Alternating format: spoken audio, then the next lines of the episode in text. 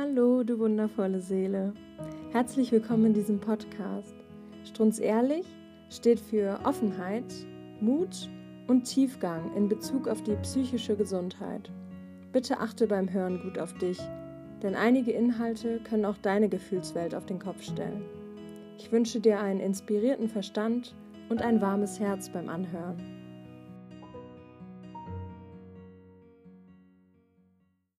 Herzlich willkommen an alle Zuhörerinnen und Zuhörer.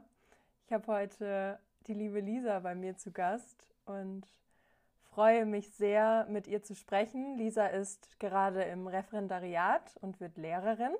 Außerdem begleitet sie als Pferdetrainerin und auch in ganz vielen anderen Bereichen Pferde und ihre Menschen. Darüber werden wir vielleicht auch kurz zu Wort kommen.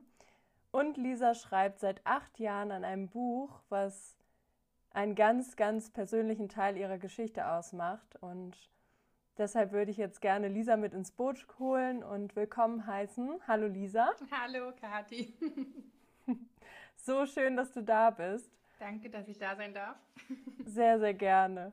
Ich starte meine Podcast-Folgen ja immer mit ähm, so ein paar Begrüßungsfragen sozusagen, damit die HörerInnen auch etwas mehr noch zu dem jeweiligen Gast oder der Gästin erfahren. Erzähl doch mal von deinen drei Lieblingsstärken von dir. Meine drei Lieblingsstärken, ja. Ganz klassisch äh, kenne ich alle meine Schwächen. Okay, jetzt meine Stärken.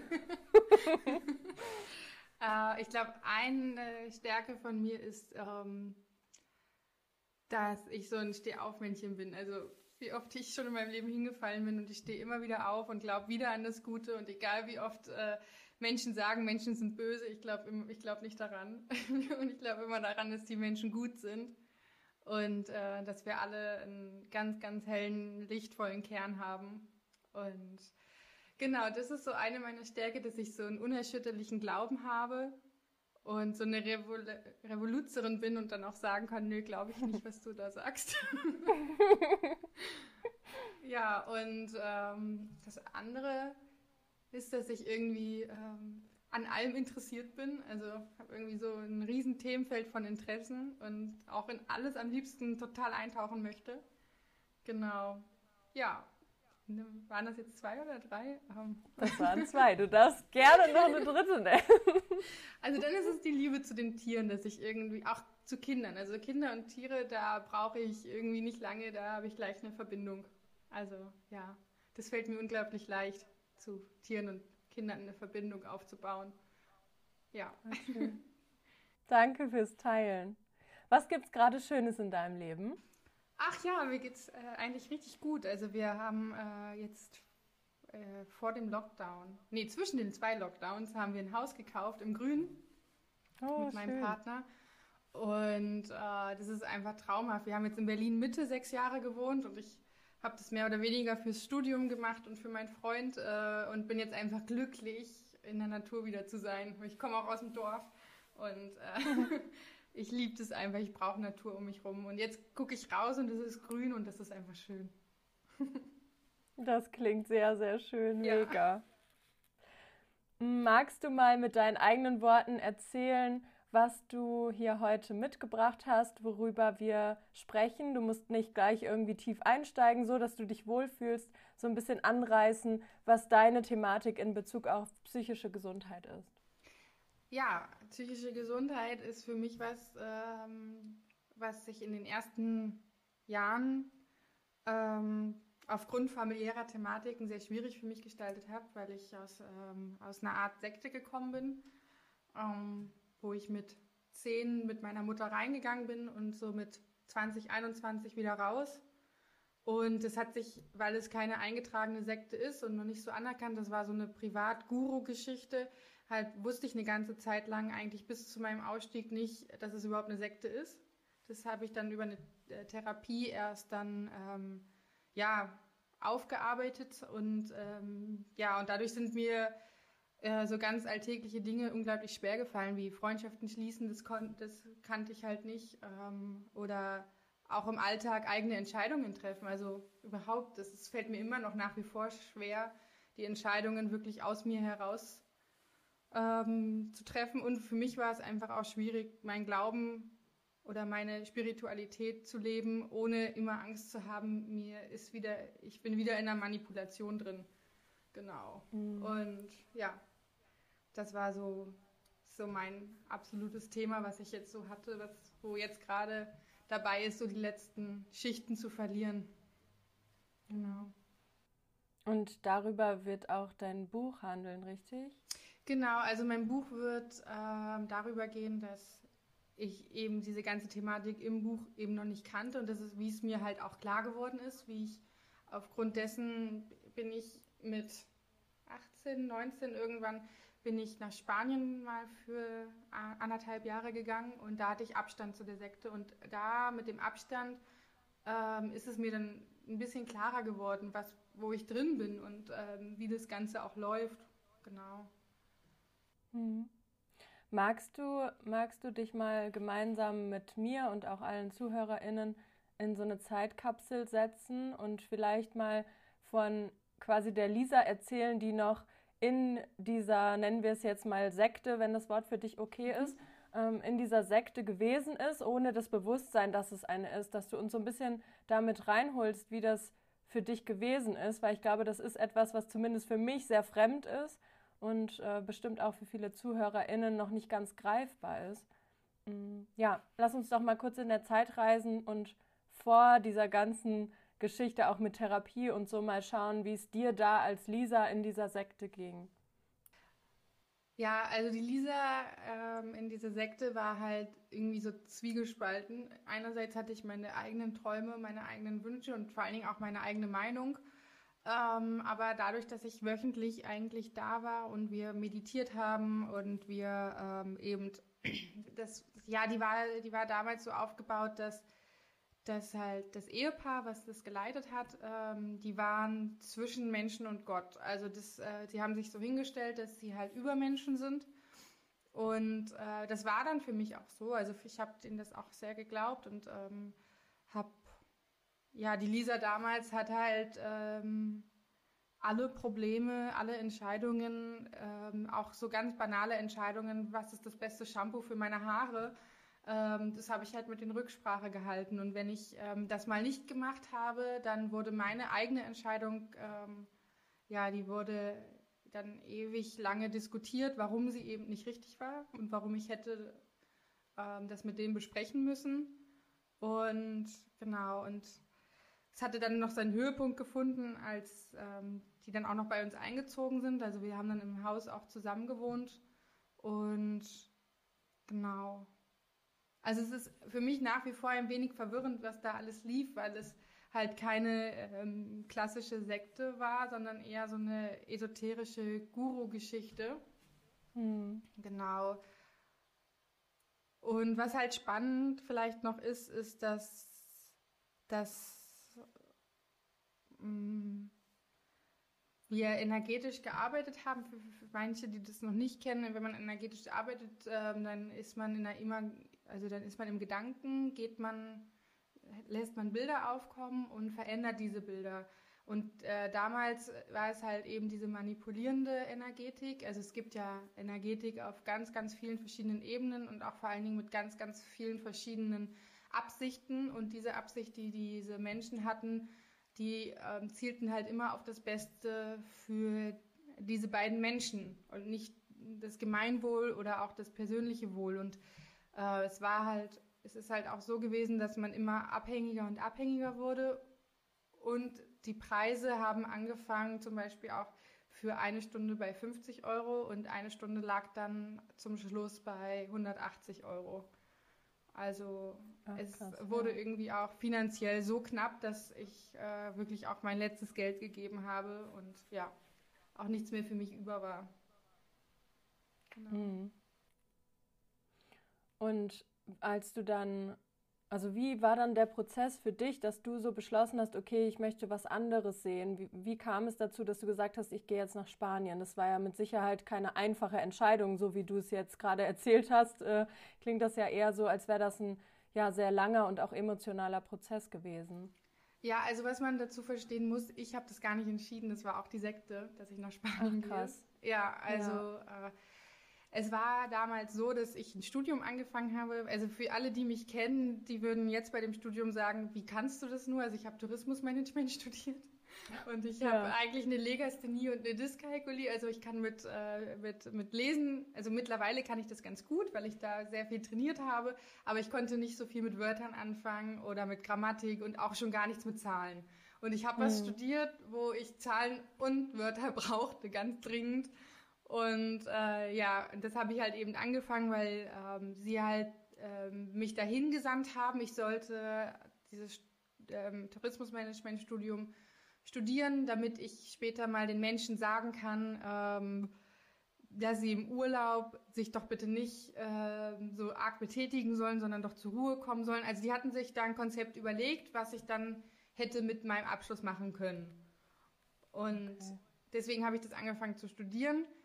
Ähm, ja, was man halt noch verstehen muss, vielleicht, wenn man in so einer Manipulation drin ist, dann ähm, kommen diese Gedanken gar nicht, es könnte auch anders sein.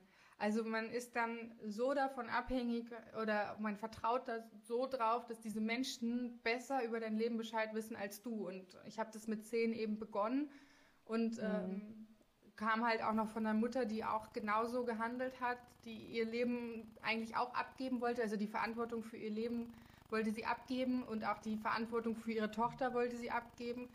Ähm, und ja, Deswegen, das ist vielleicht nochmal so ein bisschen, weil viele werden sich bestimmt fragen, ja, wenn du das damals schon wusstest, dass das nichts für dich ist, das Studium, wieso hast du es denn dann begonnen? Also man hat, die haben auch immer sich sehr rausgenommen, dass sie in die Zukunft sehen können und ähm, haben dann eben auch alle die Entscheidungen, die ich hätte vielleicht treffen wollen, haben sie mir dann erklärt, dass es in der Zukunft ganz, ganz schlimm ausschaut und dass ich das lieber nicht so machen sollte, sondern lieber so wie sie. Also sie haben dann auch eben ja mit den Fähigkeiten, die sie angeblich haben, halt dann auch gespielt, dass sie das mhm. erreichen, was sie haben wollten. Ja, und dann ähm, ging es ging es eben darum, dass ich im Studium natürlich total versagt habe. Also ich äh, habe das einfach überhaupt nicht gekonnt. Ich wusste gar nicht, was die mir da alles machen sollten. Und das ging in so einem rasenden Tempo. Und ich war gerade erst aus der Schule raus und ähm, ja, da auch überhaupt schon zu kämpfen, mein Abi zu bekommen. Und dann war ich halt in diesem Tourismusstudium und wusste gar nicht, ähm, was ich da mache. Und dann habe ich das eigentlich in zwei Semestern oder drei Semestern, wo ich das studiert habe, so an die Wand gefahren, dass äh, ich das hätte auch gar nicht mehr weitermachen können. Und dann haben sie eben gesagt, ja, okay, ähm, dann gehst du jetzt eben mal in ein anderes Land und äh, probierst da Tourismus aus. Und dann wollte ich eigentlich sehr gerne nach Afrika in die Savanne.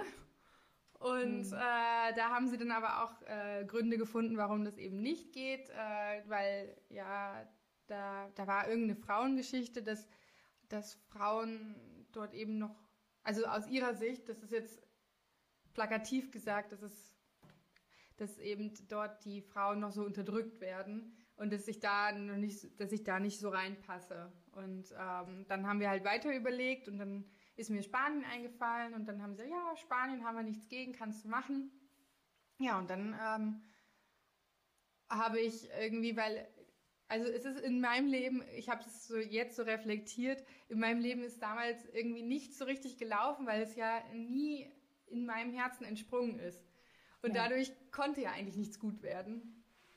Ja, ja. und äh, dementsprechend bin ich dann dort auch am Anfang in so einem Reiterhof gelandet, wo so eigentlich auch nicht so richtig arbeiten mit den Pferden, wo halt die Pferde ein Transportmittel sind, um die Landschaft zu erkunden. Ähm, ja, und da habe ich dann drei, vier Monate gearbeitet und mhm. ja, dann so bin ich dann jetzt erstmal nach Spanien gekommen, genau. Ja.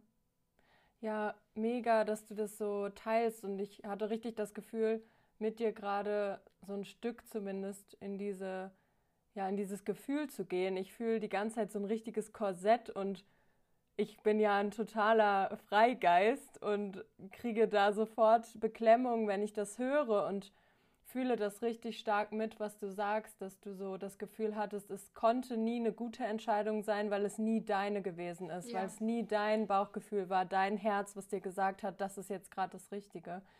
Und Ähm, was ich mich gerade gefragt habe, ist, hattest du damals überhaupt ein Konzept von Selbstsicherheit und Selbstvertrauen oder war das total ausgelagert? Weil so klingt es für mich, mhm. wenn du nie auf deine Entscheidungen vertrauen durftest, also von Kind an mhm. ja auch, dann war das bestimmt ein Kernthema für dich, ja, oder?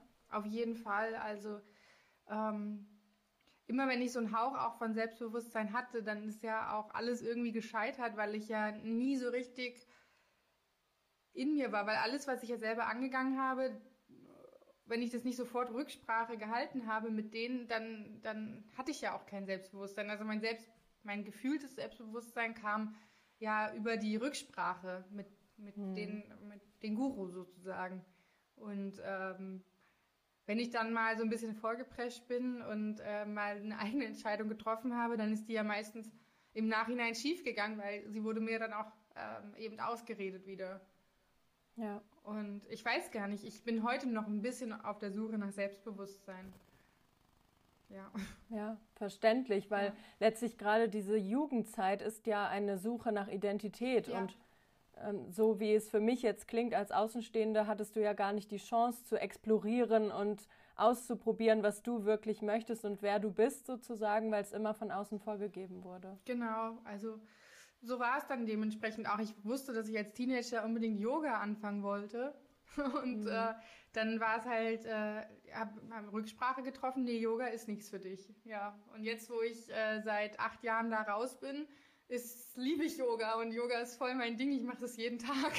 Also ich weiß nicht, ja. wie man damals auf die Idee gekommen wäre, dass das nicht mein Ding ist. Ja, aber das zeigt ja auch, dass es gar nicht um dich ging, ne? Ja. Sondern um ja. ja, ja, weil bei Yoga würde man ja zu sich kommen, habe ich so im Nachhinein gedacht. Und man würde ja mhm. so ein bisschen ähm, sich finden und das, das, war ja nicht erlaubt. ja. Dann hätte man die Gurus ja nicht gebraucht, wenn man sich selbst gefunden hätte. Ja, genau. Also es wurde so eine Abhängigkeit geschaffen ja. und auch immer wieder gefestigt. Ne? Was ja. ich halt, was ich am, was auch für mich einfach so mit am schlimmsten war, war eigentlich dieses ähm, dass sie ganz viel in mir gesehen haben, dass ich manchmal so richtig verheiligt wurde und äh, dann aber auch Phasen kamen, wo ich verteufelt wurde. Also äh, es war immer in den Extremen, es war immer, entweder war ich total super und konnte alles, also so, so war es dann auch, hatte ich ja den Job dann bei dieser Touristenführung mit Pferden in Spanien mhm. und ähm, das haben sie ja für mich geschrieben, das Bewerbungsschreiben und ich habe damals schon gewusst, so, mh, hm, die schreiben da zum Beispiel rein, ich könnte Spanisch sprechen und das konnte ich gar nicht, weil ich das gerade mal zwei Semester hatte in der Uni und äh, gerade mal Olla sagen konnte. Und naja, die hatten das reingeschrieben und dann habe ich das aber auch mal kurz geäußert, so, ich schreibe dir gerade was rein, das kann ich gar nicht erfüllen.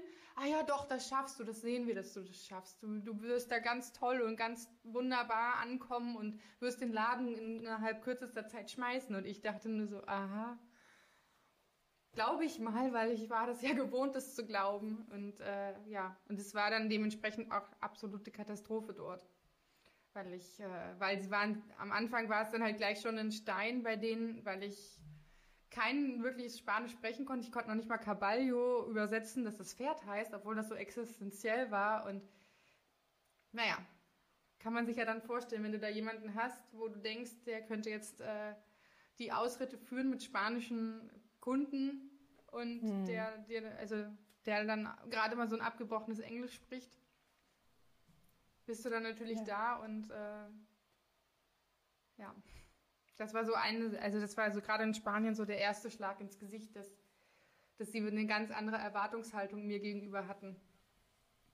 Ja, glaube ich. Das ist ja letztlich auch wieder so ein Punkt, wo du ja plötzlich wieder den Boden unter den Füßen weggerissen kriegst, weil du eigentlich ja wusstest, dass das nicht das ist, was du ja von dir auch preisgeben möchtest. Und für die ähm, Leute dort, die dich empfangen haben auf dem Hof, war es wahrscheinlich so, dass sie dachten, dass du die Bewerbung geschrieben hättest, richtig? Ja. Ja. ja. Genau. Mhm. Und ja, das war dann auch, ich konnte dann in dem Moment auch nicht zu dieser Bewerbung Nein sagen. Also diese Bewerbung war dann trotzdem ein Muss. Ja. Und so muss das dann gemacht werden. Hm. Magst du uns noch weiter auf diese Reise in Spanien mitnehmen? Können wir gerne machen, ja. Hm. Ähm, ich muss lachen, gerade für alle, die mich nicht sehen. Also sieht mich ja gerade niemand, aber ähm, weil diese Reise, weil diese Reise einfach, ähm, die war schrecklich schön. die war schrecklich unschön. Und es ging dann halt eben weiter in Spanien. Ähm, bin ich dann eben dementsprechend auch nach ein paar Monaten, also irgendwas muss ich gut gemacht haben, dass ich wenigstens ein paar Monate da geblieben bin. Wahrscheinlich war es dann die Arbeit mit den Tieren und äh, die Stallarbeit, die, die man ja dann irgendwie konnte, wenn man ein Pferdemensch ist. konnte man ja wenigstens das. Und ähm, ja, und dann äh, war es halt so lustig, dass, dieser, dass diese Reitwanderstation auf dem Jakobsweg war, in der Rioja, in Nähe von Logroño. Und ähm, wir ab und zu mal, also wir hatten einmal einen Mann da, der hatte Esel, der ist mit den Eseln den Jakobsweg gewandert und den hatten wir dann da. Und dann habe ich, der war auch Deutscher und dann konnte ich mich mit dem wirklich lange unterhalten. Und dann hat er mir mal so ein bisschen die Regeln erzählt vom Jakobsweg und dass man auch als Pilger anerkannt ist, wenn man eben mit Eseln, Hunden und Pferden das macht. Und ja, und dann ist mir die Idee, diesen Jakobsweg, weil der einfach auch so in der Leidenschaft war und ich ja auch, wenn ich runter ins Dorf gegangen bin, immer wieder die Wander, die Pilgerleute gesehen habe, wie glücklich die auch waren. Die waren irgendwie körperlich völlig fertig, weil die den ganzen Tag gewandert haben und äh, sahen auch dementsprechend aus, aber die waren glücklich, die waren einfach so, die hatten so ein ultra schönes Naturerlebnis, hatte ich immer so im Gefühl. Das wollte ich auch. Mhm. Und ähm, naja, kam aber der spanische Winter, also da ist es trotzdem auch noch kalt in Spanien im Winter und ähm, dann bin ich mit dem Eselmann in Kontakt geblieben und der ähm, ist ein Tourismusführer auf dem Jakobsweg. Also der geht ab und zu selber den Jakobsweg, halt mit seinen Eseln oder so. Und den, ganze, das, den ganzen Rest vom Jahr ähm, plant er halt den Jakobsweg für andere Menschen. Also äh, fährt da mit seinem Transporter rum, sammelt die Rucksäcke ein für ältere Leute, die halt zwar wandern können, aber den Rucksack nicht tragen können und fährt den halt von einer Station zur nächsten oder er bucht halt den ganzen Weg. Das ist halt so ein bisschen die Luxus, äh, die Luxus-Pilgertour macht er dann halt. und äh, er hat mir dann einen, ähm, in der Herberge einen Job vermittelt, ähm, wo ich über den Winter, die, es haben nur noch ganz wenige dann im Winter offen von den Pilgerstationen, von den Herbergen. Und dann hatte ich halt über den Winter ähm, jetzt den Job in so einer Pilgerstation, mh, mm, wo ich halt für Kost und Logis arbeiten konnte. Ja, und da habe ich, äh, dann war ich da und habe natürlich weiterhin mit meiner, mit meiner, mit meinen Guru-Leuten ähm, mhm. Rücksprache gehalten. Das war dann auch abgesegnet, weil ich konnte ja auch auf dem Hof nicht mehr bleiben. Die wollten mich da nicht mehr weiter haben. Und, ähm, und dann war ich da halt den Winter und der Winter war war hart, weil mir da etwas passiert ist.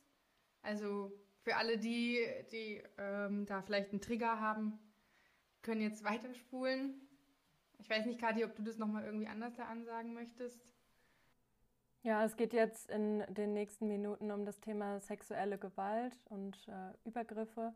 Und ja, wer hier jetzt gerade fühlt, dass es gerade Unsicherheit oder irgendein Gefühl auslöst, was sich nicht gut anfühlt, dann gerne die Folge weiterhin mit jemand anderem zusammenhören oder ein bisschen vorspulen. Genau, und das Wort geht wieder zurück an dich, Lisa. Danke, dass du da so achtsam auf die anderen auch aufpasst. Ja, genau. Also, um das nochmal zu erzählen, ich äh, habe einfach gemerkt, wenn man darüber erzählt, dass das Thema immer für einen gut abgeschlossen sein kann, aber dass es bei anderen trotzdem noch Wunden aufreißt und auch Leute, die damit keine Berührungspunkte persönlich haben. Es ist einfach ein gesellschaftlich sehr ähm, hartes Thema, wenn man darüber spricht. Und ja. genau deswegen ist es auch völlig in Ordnung, wenn man da weiterspult und sich dem auch nicht aussetzen möchte in dem Moment. Genau, also es ging dann halt im Winter, war es dann halt ziemlich dunkel und ähm, es waren aber trotzdem irgendwie gerade vor allen Dingen Männerpilgergruppen noch unterwegs und ähm, ich bin ja einfach immer schon sehr kontaktfreudig gewesen und ähm, bin dann mit ähm, so einer Männerwandertruppe äh, abends noch essen gegangen und wir haben Wein getrunken und es war auch eine Pilgerin dabei und ähm, ja, und dann bin ich halt wieder zurück auf mein Zimmer. Es war halt aufgrund äh, von, von so wenig Leuten halt ein kompletter Trakt zu und in dem hatte ich aber mein Zimmer und dann ist mir halt einer gefolgt und ähm, ja und hat dann im hat dann Ich habe das ehrlich gesagt gar nicht so gemerkt, dass mir da jemand gefolgt ist, weil ich ganz schön viel Wein getrunken hatte. Und ähm, der ist dann halt mit in mein Zimmer rein und hat sich da irgendwas ausgedacht, warum er mir jetzt gerade gefolgt ist, hat dann nebenbei noch die Tür zugemacht und abgeschlossen und ja, dann ist es, dann ist es eben passiert, dass ähm, er mich vergewaltigt hat und ja, dann einfach auch gegangen ist und ich war so perplex. Dieses, das Ganze, es war wie so ein, wie so ein Überlebensmodus, dass ich das, ich hatte halt schon so viel gehört, dass wenn man sich wehrt, dass es eigentlich noch schlimmer werden kann. Und dann habe ich es über mich ergehen lassen, habe natürlich vorher auch gesagt, dass ich das nicht will und war auch ganz eindeutig, dass das eben hier jetzt gerade ähm, nicht bei, mit, mit beider Einverständnis ist. Und er hat es dann eben schnell gemacht. Es war zum Glück nicht so lang. Also er hat es dann relativ schnell, ähm, hat er seinen Spaß gehabt. Und ist dann eben wieder raus. Und am nächsten Morgen habe ich ihn noch so gesehen und ich habe die ganze Zeit überlegt, ähm, zeige ich ihn jetzt an, zeige ich ihn nicht an und äh, wie mache ich das? Und ich habe dann die Guru-Leute angerufen und habe dann halt erzählt, dass mir das passiert ist und dann äh, kam nur der Spruch, ja, die Erfahrung wolltest du machen und ähm, ja, die Erfahrung äh, ist jetzt mit Teil von dir und äh, sei dankbar dafür, dass du die Erfahrung machen durftest. Naja, und dementsprechend ähm, war ich dann ganz verwirrt und äh, ja, und war dann erstmal für so einen Monat so ferngesteuert. Also es war wie so ein, wie so ein Roboter-Dasein. Ich habe dann irgendwie nur meine Aufgaben gemacht und ähm, habe unglaublich viel gegessen. Also ich habe ganz, ganz viel gegessen. Ich wurde auch sehr, sehr dick. Ähm, habe auch, glaube ich, also ich habe das gemacht, was ich machen musste in der Herberge, um halt da weiterhin zu sein. Also das Mindeste. Und dann so, ansonsten habe ich, glaube ich, nur nur Filme geguckt, mich irgendwie abgelenkt und äh, gegessen und äh, ja, genau. Und irgendwann kam dann bei mir wieder so ein Licht hoch.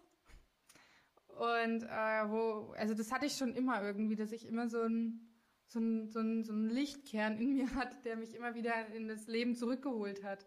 Wo, wo, das, äh, wo alles, was mir so passiert ist, schlimm war, aber es hat mich nicht so absolut in den Abgrund getrieben. Also es war immer irgendwie so ein, so ein, so ein Kern in mir, der, der, der, wohl, der mir wohlgesonnen war, der mich immer wieder rausgeholt hat. Und dann kam halt die Idee, ich möchte den Jakobsweg gehen, weil ich habe bisher ja irgendwie in der Herberge nur mit, mit dem gearbeitet, mit den Pilgern und habe mir halt die Geschichten angehört und fand das immer so spannend und wollte auch immer ganz viele Geschichten hören. Ich habe äh, mich da immer mit einem Tee neben die Leute gesetzt und habe halt zugehört, was die alles so erlebt haben. Fand das immer super spannend und naja, und dann wollte ich halt diesen Weg selber erleben. Und ich war damals in Astorga. Das ist so, ich glaube, 600 Kilometer noch weg von dem Zielort Santiago de Compostela. Oder fast noch mehr, ich weiß, 700. Na, ungefähr um den Dreh war es halt noch weg. Und ja, dann habe ich halt wieder meine Guru-Leute angerufen und habe halt gemeint, ähm, was sie davon halten, wenn ich den halt selber erlebe, dass das mir irgendwie gerade so ein Wunsch ist. Kam wieder ein Nein. Nicht und dann war es wieder so ein Schlag ins Gesicht. Wie kann es denn sein, dass ich das gerade so stark spüre? Und dann ähm, war wieder so mein innerer Rebell, der hat dann gesagt, so okay, vielleicht nur nicht zu Fuß. vielleicht gibt es ja noch andere Wege. ja, und dann habe ich halt gefragt, und was ist, wenn ich mir einen Esel ähm, kaufe? Und man, nee, war noch nicht. Und ich so, ja, ein Hund, immer noch nicht. Und dann, dann bin ich halt irgendwie auf die Idee gekommen, ja, ein Pferd. Ich meine, ich äh, reite so mein ganzes Leben lang. Pferde sind, ich bin wahrscheinlich schon mit einer Pferdeseele geboren irgendwie. und ja, und dann war es, ah ja, ein Pferd. Und dann war aber gleich wieder so dieser, dieser Sprung hin, ja, mit dem Pferd wärst du dann wieder jemand ganz Besonderes. Und du würdest, also mhm. das war immer so deren, deren Ziel, dass, dass sie sich vor allen Dingen auch den Menschen abheben und ihre Gefolgschaft auch. Wir sind ja immer besser wie alle anderen und wir sind immer die, die es wissen, wie es läuft und ja, wir müssen uns irgendwie immer abheben. Ja, und dann war das halt eben mit dem Pferd und ähm, dann hieß es aber auch gleich, wenn ich das mit dem Pferd mache, muss ich unbedingt viral gehen, ich muss das unbedingt teilen, ich muss unbedingt äh, äh, dann über Social Media das ganz berühmt machen und damit könnte sich wieder so was ganz, ganz Tolles öffnen. Und ja, für mich war es aber im Kern immer noch irgendwie nur dieser Wunsch, diesen Weg zu erleben. Also ich war da gar nicht, wo sie waren und äh, das war wieder nicht mein, war wieder nicht mein Herzenswunsch. Aber zumindest ein bisschen, dass es eben mit dem Pferd losgehen konnte. Und dann habe ich halt drei Monate nach einem passenden Pferd gesucht. Und da sie sich überhaupt nicht mit Pferden auskennen, die Gurus, haben sie nie verstanden, dass das so lange dauert, ein passendes Pferd zu finden. Und ich habe die Suche eigentlich so gut wie aufgegeben, weil in meinem Budget war es halt in Spanien, ähm, waren entweder sehr, sehr kranke Pferde, die das körperlich überhaupt nicht ausgehalten hätten, oder mhm. eben so junge Pferde, mit denen es ultra gefährlich gewesen wäre, weil ich hatte auch eine Vorbereitungszeit von sechs, sieben Wochen, mhm. bevor ich ähm, auch den Job nicht mehr machen konnte, den ich da gerade gemacht habe und bevor es losgehen musste. Das heißt, das Pferd, es war wie die Nadel im Heuhaufen. Das Pferd musste schon körperlich irgendwie so alt sein, also mindestens so über acht Jahre, dass es das knochenmäßig auch gut aushält. Und dann aber, aber auch körperlich ähm, nicht total eingefallen. Da muss ich irgendwie ein bisschen drum gekümmert worden sein um dieses Pferd. Ja, und dann war es eben, irgendwann war ich dann in Lyon, also bin da auch relativ weit für gefahren und dann stand da halt auf einem Berg der Buffon. Und er schaute mhm. so auf mich herab und äh, blieb einfach stehen. Also alle seine Kumpels kamen sofort an und äh, haben so Hi gesagt, aber er nicht. er blieb da oben einfach stehen und guckte mich an. Und ich dachte mir, wie kann denn ein Pferd, also für alle, die Pferde kennen, es sind halt Fluchttiere, die gucken einen nie so ewig lange direkt ins Gesicht und direkt in die Augen.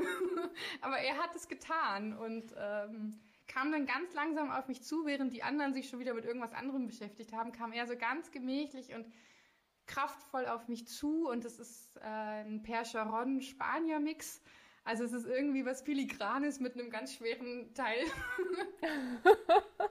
ja. Also ganz verrückte Mischung und ist auch so ein Farbwechsler, der äh, mal weiß ist, mal ist er so kastanienbraun, also mit Stichelhaaren.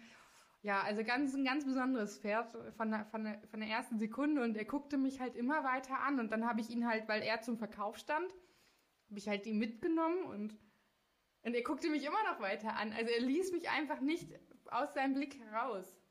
Also auch als ich dann noch ein anderes Pferd angeguckt habe, ich habe immer gemerkt, wie seine Augen auf mir ruhten. Na, und dann habe ich ihn halt reiten gesehen von dem Mann und es war absolut kraftvoll. Also der hatte einfach so eine kraftvolle Ausstrahlung und, und war einfach auch so unglaublich selbstbewusst. Und dann, hab, dann bin ich mit dem ausgeritten und ähm, er ist dann sofort, also der hat sich nicht lenken lassen, wirklich, der ist einfach mit mir losgegangen. und dann sind wir halt durch den Fluss gelaufen, weil er das gerne wollte. Und dann sind wir äh, über, eine, über ein Feld galoppiert, weil er das gerne wollte. Und dann haben wir da irgendwie unseren ersten schönen gemeinsamen Ausritt gemacht. Und so ein bisschen konnte ich noch sagen, rechts oder links, aber mehr ging auch nicht. Also er war nicht wirklich ausgebildet, aber er hatte die Kraft und den Willen und die Ruhe. Und äh, irgendwie kannte er auch schon so viel, dass, das, dass ich mir mit ihm vorstellen konnte. Und dann kam halt zwei Wochen später dann, ähm, hatte ich irgendwie einen kleinen Stall besorgt für ihn und dann konnten wir da halt sieben Monate zusammen uns darauf vorbereiten. Naja, und in diesen sieben Monaten kam dann heraus, dass er wirklich überhaupt nicht gewohnt war, das zu machen, was der Mensch gerne wollte. er war so völlig gewohnt, so autark zu sein und selbstbewusst und sein Ding durchzuziehen und dementsprechend landete ich halt öfter mal in Flüssen oder er riss sich los und wollte halt lieber fressen. Ja, und dann äh, waren halt diese sieben Wochen rum und ich konnte gerade mal so erreichen, dass, dass äh, er sich führen ließ. Aber Satteln ging schon und deswegen bin ich dann erstmal gewandert neben ihm zwei Wochen und habe halt mhm. halt immer wieder versucht, mal auf ihn aufzusteigen. Und naja, er hat sich dann angewöhnt, nur noch rückwärts zu laufen, wenn ich ihn reiten wollte. Also es ist wirklich, mhm. es ist wirklich verrückt. Es gibt Pferde, die wehren sich, wenn sie buckeln oder die zeigen es halt anders. Aber er ist einfach nur stringent rückwärts gelaufen. Er hat sich auch noch nicht mal umgedreht. Er ist einfach rückwärts gelaufen. Jedes Mal, wenn ich ihn versucht habe zu reiten. Und dann habe ich gedacht, okay, dann eben nicht. Bin ich halt weitergewandert. Und er neben mir her, weil das hatten wir ja trainiert, das ging. Dass er halt, ähm, ja. Und dann, so nach zwei Wochen sind wir dann sind wir dann irgendwie ähm, angekommen an so einem, an so einem Dorf und dort habe ich dann eine ähm, Frau kennengelernt, die ähm, aus so einer Kommune, aus so einer also Kommunenbewegung stammte. Und die hat mir eben von dieser Rainbow-Gesellschaft oder Rainbow, ähm, ja, Rainbow-Bewegung erzählt, die nicht weit von, von dem Jakobsweg weg noch so ein Aussteigerdorf und so ein, ja, so ein Aussteigerdorf hatte und dass dort halt eine Frau ist, die so als die Pferdeflüsterin der Umgebung bekannt ist. Ja, und dann habe ich mir erklären lassen, wie ich da hinkomme. Und ähm, ja, und dann war der Weg eben so weit und so, so steil, dass ich dann meinem Pferd gesagt habe, so, ich halte es körperlich nicht so gut aus. Wir müssen es irgendwie hinkriegen, dass du mich wenigstens ein Stück mitnimmst. Und dann habe ich mich so geärgert, weil er das immer noch nicht zuließ, dass ich Steine genommen habe und einfach in den Brunnen geschmissen habe und die ganze Zeit diese, äh, all meine Wut sozusagen in diese Steine gelegt habe und dann halt in diesen Brunnen geworfen habe. Und das hat er halt gesehen.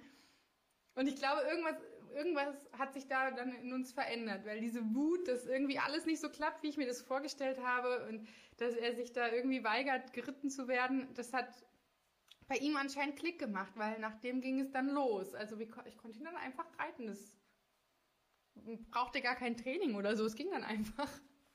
Irgendwie hat es ausgereicht, dass er diesen Willen vielleicht gespürt hat von mir, dass ich das sehr gerne möchte. Und mhm. genau, und dann sind wir uns, dann konnten wir uns tatsächlich auf den Weg begeben, eben den Jakobsweg zu verlassen und so völlig, ähm, ich weiß gar nicht, welches Gebirge das da war, das müsste ich vielleicht nochmal raussuchen, aber wir sind dann irgendwie durch ein Gebirge gewandert und wir hatten keine Karte, also es ging auch kein GPS, es ging einfach wirklich nur, äh, geh mal bis zur Kläranlage und dann rechts und dann einfach den Weg weiter folgen. und es war wirklich eine Tages, ein Tagesmarsch. Und dann sind wir zu diesem Hippie-Dorf gekommen und ähm, ja, zu diesem Aussteigerdorf. Und ich hatte gedacht, da wären jetzt so Menschen, die halt sich alternativ entschieden, entscheiden, halt zu leben. Und naja, im Endeffekt hat sich das Ganze aber als Drogen-Hotspot äh, ähm, aus, ausgemacht. Und ich habe dann auch erfahren, dass diese Pferdeflüsterin oder überhaupt diese ganzen Gründer, die diese die, die diesen Spirit damit reingebracht haben, schon lange nicht mehr da sind. Die sind alle wieder so ein bisschen zurück in, in äh, Häuser und in, in, in die Umgebung rundherum. Und in dieser Community sind halt eher die Menschen, die halt, ähm, ja, wie soll ich das beschreiben, die halt gerne einfach anders leben möchten. Aber es war halt nicht mehr dieser Spirit von, von dieser Anfangs- von diesem Anfangsgedanken der Sekte, äh, der Sekte sage ich schon, entschuldige, nein, ähm, dieser Gesellschaft, dieser Rainbow-Gesellschaft. Mhm. Ja, und äh, dann war ich da halt eben noch mal kurz für zwei, drei Nächte ähm, in dieser, in, in diesem Dorf. Und weil mein Pferd einfach auch eine Ruhepause brauchte und ich das, äh, also ich habe jetzt nicht angefangen, Drogen zu nehmen oder so, aber ich fand das trotzdem spannend, diese Geschichten von diesen Menschen zu hören, was sie halt bewegt hat, ähm, eben sich zu entscheiden, wirklich im Gebirge zu leben und ähm, autark zu leben. Die hatten ein bisschen Strom, aber ansonsten haben sie alles selber angebaut. Sie haben sich selber versorgt. Sie hatten auch dort ihre Tiere ähm, selber gehalten und gezüchtet. Also es war, äh, nee, nee, also es war einfach von der Zivilisation abgeschnitten. Und es war mhm. unglaublich spannend, dort zu sein. Und ich habe in der Zeit tatsächlich auch nicht die Sekte anrufen können, weil es keinen Empfang gab.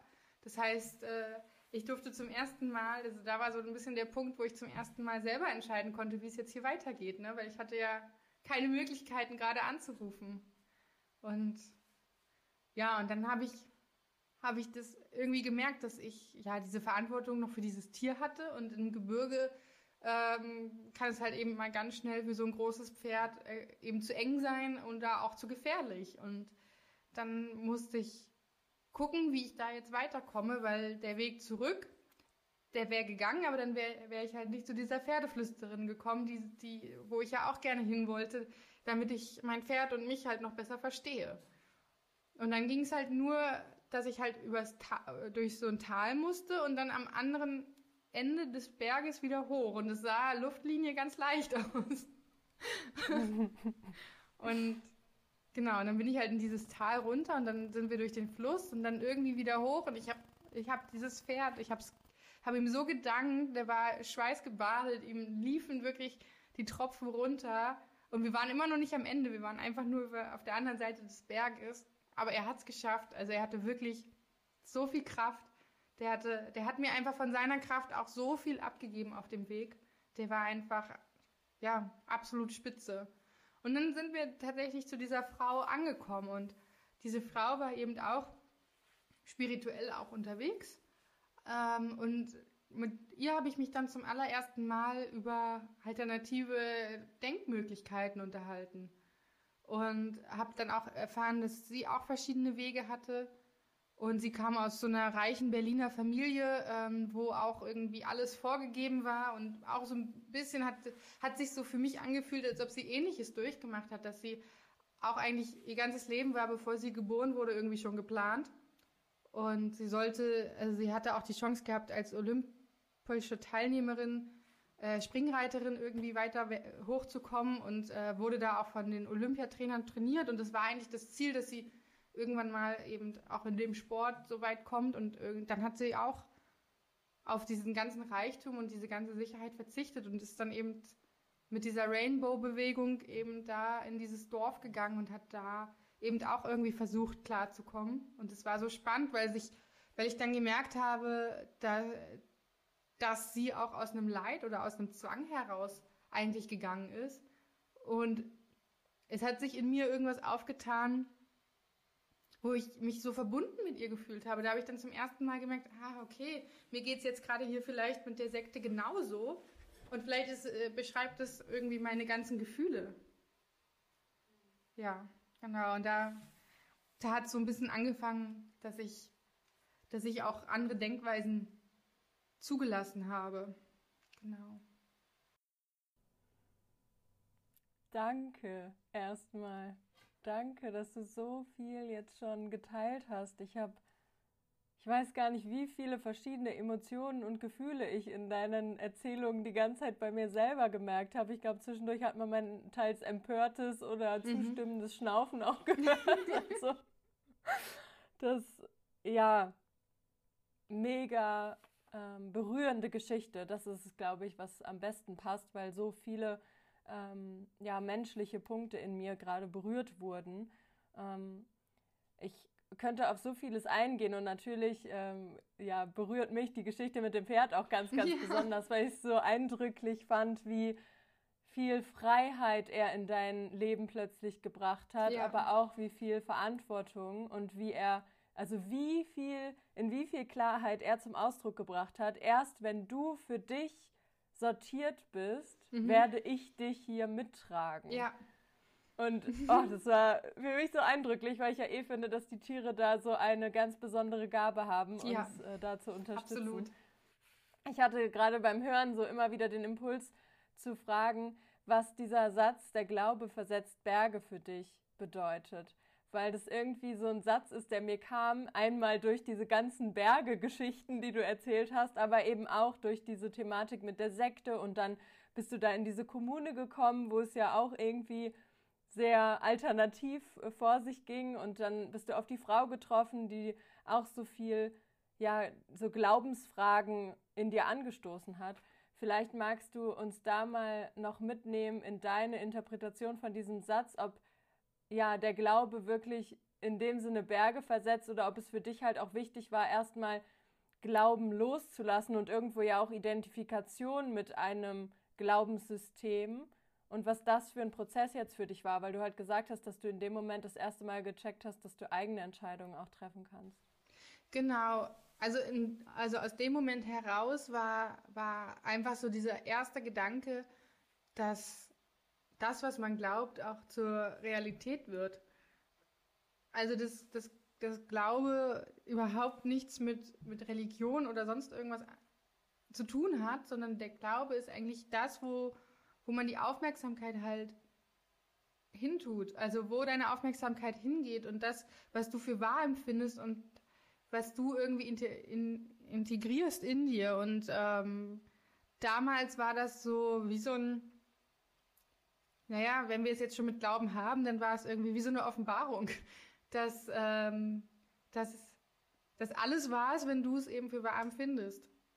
Und ja, genau. Und deswegen glaube versetzt Berge. Und ich glaube auch ganz, ganz stark an den Placebo-Effekt. Ähm, weil was ist denn ein Placebo-Effekt? Placebo-Effekt ist eigentlich nichts anderes wie eben, dass du daran glaubst, dass es heilt. Und oft, also es ist ja nicht, natürlich sind die Studien nicht eins zu eins hundertprozentig so, aber es ist, es ist, die Tendenz dahin geht ja schon, dass das, was, dass dieser Glaube an diese Heilwirkung des Placebos eben hilft viel. Ja, absolut. Ja. Der Placebo ist mehrfach bewiesen ja. und wir können den genau. auch gar nicht ausklammern. Der wirkt auch bei jedem schulmedizinischen Medikament genau. mit. ja. ja, genau. Ich, ich habe mich Danke, dass du es jetzt nochmal so ergänzt hast, weil so gut kenne ich mich dann doch nicht aus. Aber ich äh, fand es, ich finde es nach wie vor so spannend. Und ähm, ja, und das hat mich damals, und das, ja, das war damals so dieser, dieser erste Gedanke in mir, weil sie auch von ihrem Glauben so überzeugt war und halt eben auch erzählt hat, dass auch in der Kommune es halt nur bis zu einem bestimmten Punkt gut ging. Ähm, mhm. Und dann da waren die Ideale, die sie sich da eigentlich erhofft hatten, die waren dann doch ähm, nicht komplett umsetzbar, das ganze Leben, weil es hat sich auch wieder viel verändert. Und das ist eben auch so dieses, das Glaube Berge versetzen kann, aber die Berge eben auch immer wieder anders aussehen.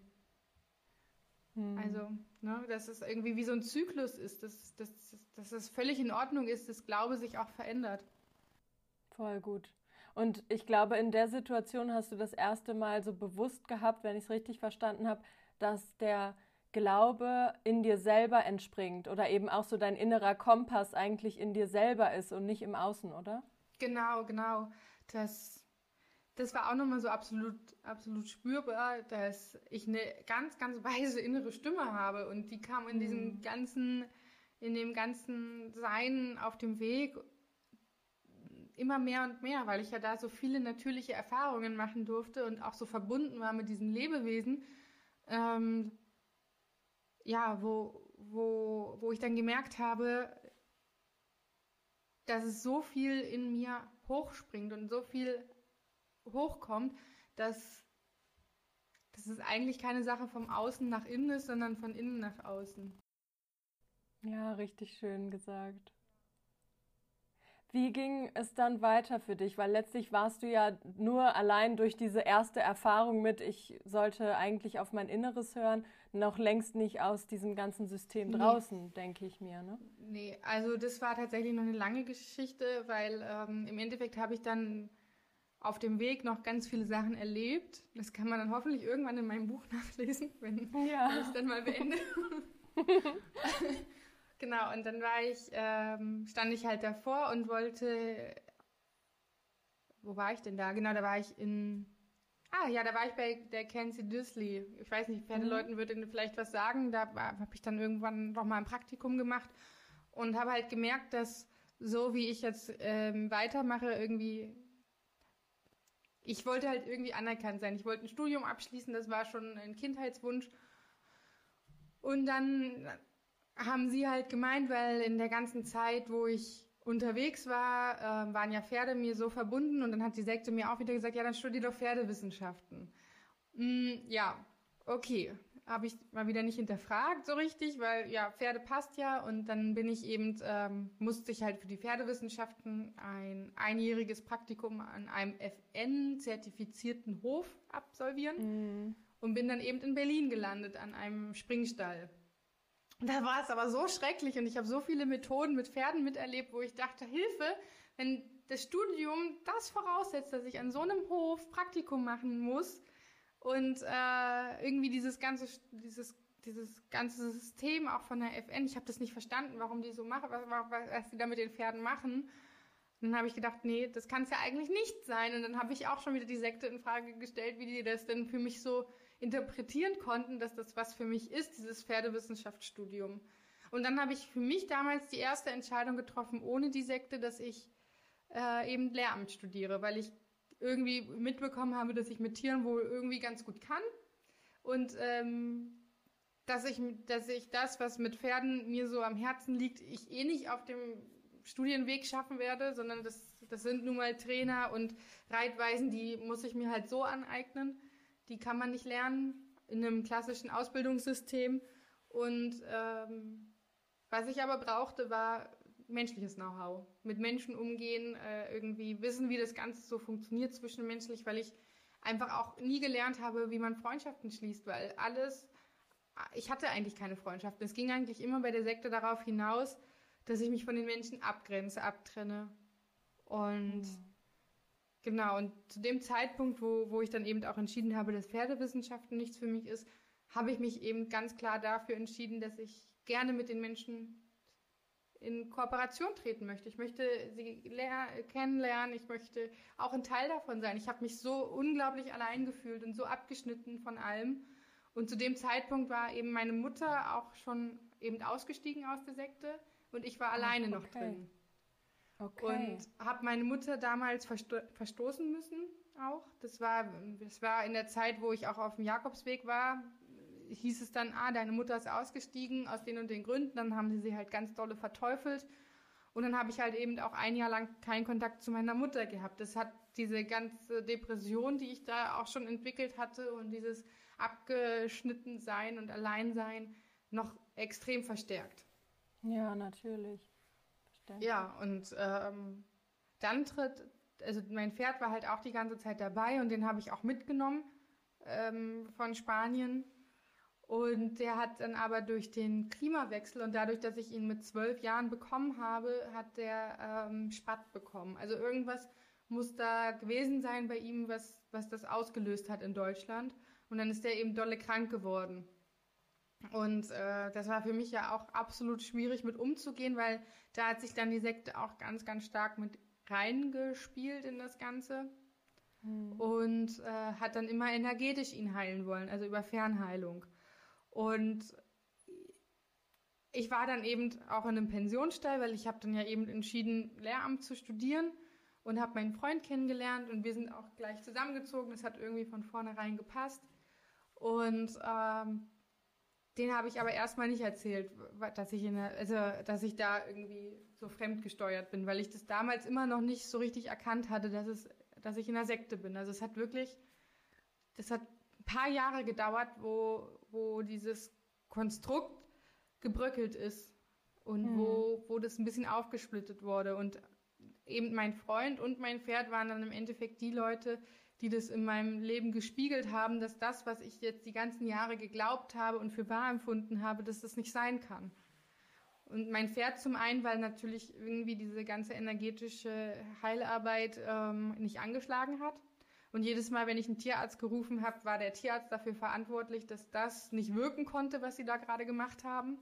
Hm. Und es hat, ähm, da habe ich mir auch schon so gedacht, wenn es tatsächlich energetische Heilung gibt, dann, dann kann es nicht wahr sein, dass ein Schulmediziner, der auf der Ebene des Körpers arbeitet, da einen Schaden anrichten kann. Das kann eigentlich nur beides sich gegenseitig unterstützen, dachte ich mir mhm. damals schon. Also das war anscheinend irgendwie so ein inneres Wissen, was ich damals schon hatte, wo, wo auch bei mir so angeklingelt hat. Dass sich das eigentlich nur unterstützen kann und nicht, dass das eine das andere wertlos macht. Und genau, und dann halt eben die Liebe von meinem Freund, diese bedingungslose Liebe und ähm, jedes Mal, wenn ich irgendwie mal mich mit ihm gestritten habe, habe ich halt totale Angst gehabt, dass er mich verstößt, weil so war das bei der Sekte. Und er hat mich nie verstoßen und er hat mich eigentlich in den Arm genommen und hat mich geliebt und hat, hat dann auch, ich habe dann auch zum ersten Mal gespürt, dass, dass ich nichts machen muss, dass er mich liebt. Und äh, ja, und dann habe ich mich irgendwann, als wir im Urlaub waren, an einem Strand ihm anvertraut und habe ihm halt erzählt, dass ich eben das und das erlebe, dass ich da auch immer wieder anrufe und dass es auch der Grund ist, warum ich immer pleite bin, weil mich das auch so viel kostet, immer wieder da anzurufen und ähm, ja, und dann hat er eben, ja, und dann hat er sich eben Hilfe gesucht.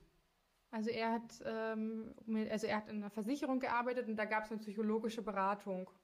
Mhm. Und dann hat er sich Hilfe gesucht, wie er mit den Thematiken umgehen kann und ähm, hat dann eben von der Psychologin auch gesagt bekommen, dass ich in sektenähnlichen Strukturen halt lebe und ähm, ja, und dann hat er, hat er halt irgendwann halt gesagt, komm, ich begleite dich zur psychologischen Beratung. Oh, dann kriege ich auch gleich Tränen. Das war, da hat er, da hat er wirklich was ganz Tolles gemacht, dass er das auch erstmal gar nicht bewertet hat. Ich weiß gar nicht, woher ja. er diese Stärke nimmt. Er hat es einfach erstmal gar nicht bewertet. Ja. Das ist so schön. Und ja, und dann halt in der psychologischen Beratung war es dann halt eben so, dann hat sie mir das ein bisschen erklärt. Und meine Mama und ich sind dann auch wieder in Kontakt getreten und haben darüber gesprochen. Und ihr ist es halt schon ein früher aufgefallen, dass das sektenähnliche Strukturen sind. Und ja, und durch die Erzählungen meiner Mama, die halt was ganz anderes erzählt haben, wie ich immer von der Sekte bekommen habe, warum sie da überhaupt ausgestiegen ist, haben dann dieses Gesamtbild dann zerbrochen, was ich immer hatte. Ja, genau. So. Du hast gerade so vieles auch angesprochen, was ähm, übertragbar ist auf alle möglichen Themenbereiche im Sinne der ähm, Reaktion von Angehörigen. Ich hatte auch total Gänsehaut, gerade als du erzählt hast, wie dein Freund das für sich ähm, und auch für dich geregelt hat, weil das so, ja, so wunderbar ist, so einen sicheren Boden zu haben, wo man eben nicht dann bewertet wird, sondern wo die angehörige Person erstmal schaut, was brauche ich, um das Thema auffangen zu können für mich selber und vielleicht dann eben auch für den anderen. Das fand ich richtig, richtig schön und ich glaube, das ist themenübergreifend ein oder vielleicht mhm. sogar der beste Tipp in Anführungszeichen, den man geben kann, dass man da nicht in die Bewertung geht, sondern erstmal für sich selber guckt, die eigenen Ressourcen zu stärken und dann eben zusammen in diesen Prozess zu gehen.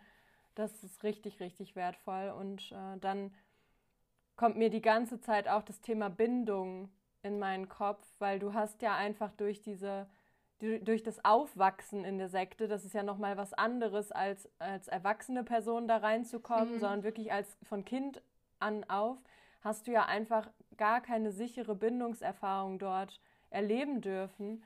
Und da hast du die Angst so schön gerade eben beschrieben, die du hattest ähm, bezüglich eben deines Freundes, dass jeder Streit irgendwie in dir dann so ausgelöst hat, dass du Sorge hast, dass er geht. Ja. Weil da, dieses Verstoßenwerden für dich so normal war, was es ja eigentlich gar nicht sein sollte. Vor allem nicht, ähm, ja, vor allem nicht für ein Kind, was da ja die, die Weltsicht ja erst überhaupt prägt. Das heißt, du hast es ganz verankert gehabt.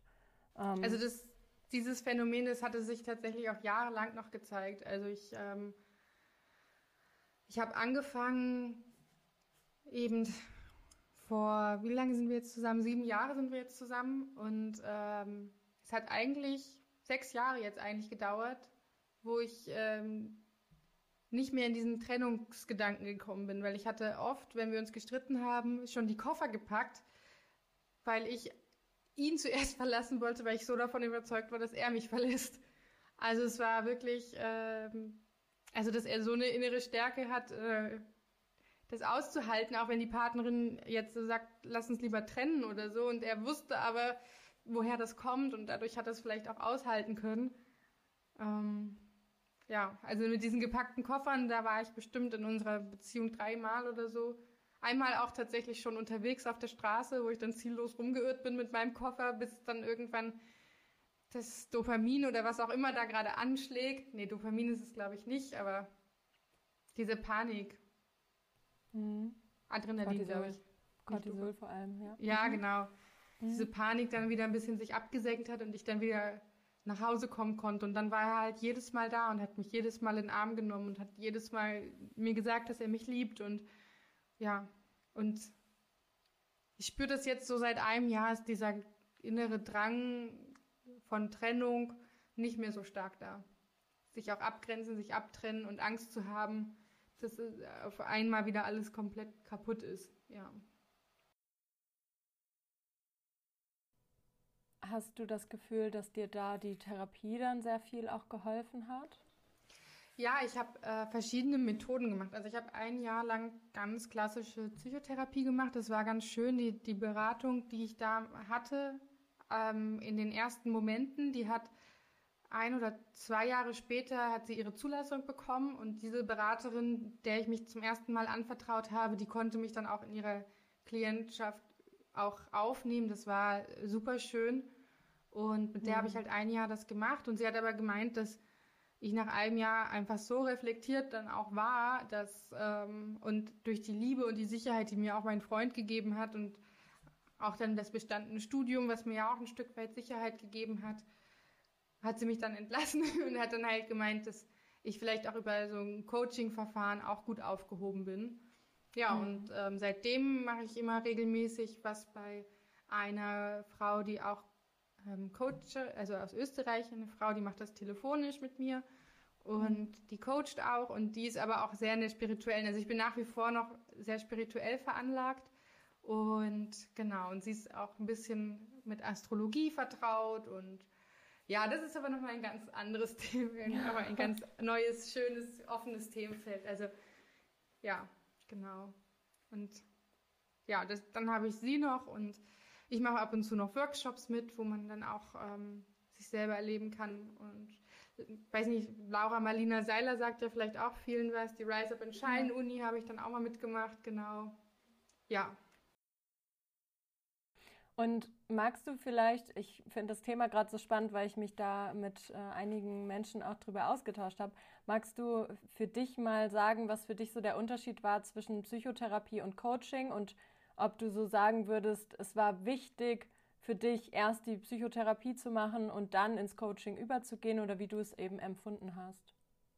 Ja, also ich hatte ja eine Verhaltenstherapie gemacht, ganz mhm. am Anfang.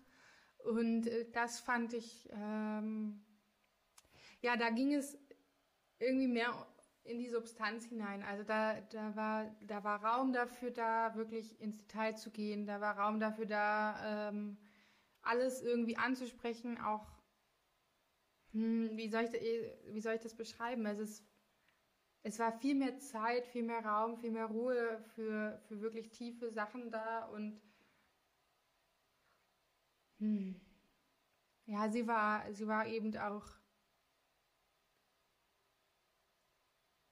Ist gerade ein bisschen schwierig auseinanderzufriemeln, weil ich schon so viel gemacht habe, aber hm. und das ist schon ein bisschen länger her, ist jetzt mit der Psychotherapie. Hm.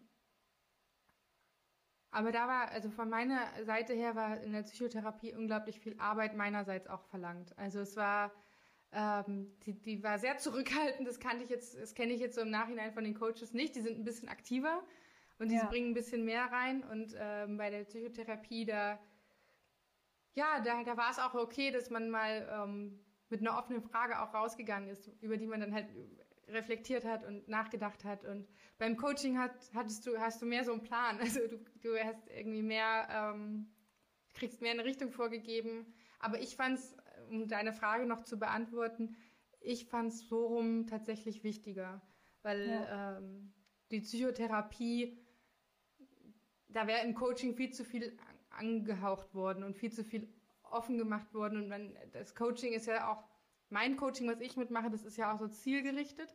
Und in mhm. der Therapie ging es ja, ging es ja mehr darum, überhaupt erstmal wieder klarzukommen, überhaupt so diesen, dieses Durcheinander in sich zu sortieren und zu, und zu begreifen. Und also meine Therapeutin hat sich auch sehr stark zurückgehalten, die hat sehr viele Fragen gestellt, also ihre Persönlichkeit eigentlich so gut wie gar nicht mit reingebracht. Mhm. Ja, das fand ich auch nochmal so ausschlaggebend, dass in, ja, dass in Coaching vielleicht, also so wie ich es kenne, davon lebt, dass man eben die Persönlichkeit des Coaches auch mitnimmt und man gemeinsam da zusammen fliegt, sage ich immer so schön, gemeinsam mhm. losfliegt. Und im, in der Psychotherapie, da ging es gar nicht um meine Therapeutin. Also da ging es ja um mich und ja, ich weiß nicht, ob dir das so reicht als Antwort. Voll, du hast ja. so viele wichtige Aspekte genannt. Das war ganz, ganz toll gerade. Denn letztlich kam, kam ich auch immer wieder in meinem Kopf und auch in Gesprächen mit anderen zu dem Konsens, also einmal ist natürlich die Psychotherapie eben auch darauf ausgelegt, psychische Erkrankungen zu behandeln. Das ist ein Coaching ja nicht. Mhm. Das ist erstmal so eine ganz wichtige Unterscheidung, glaube ich.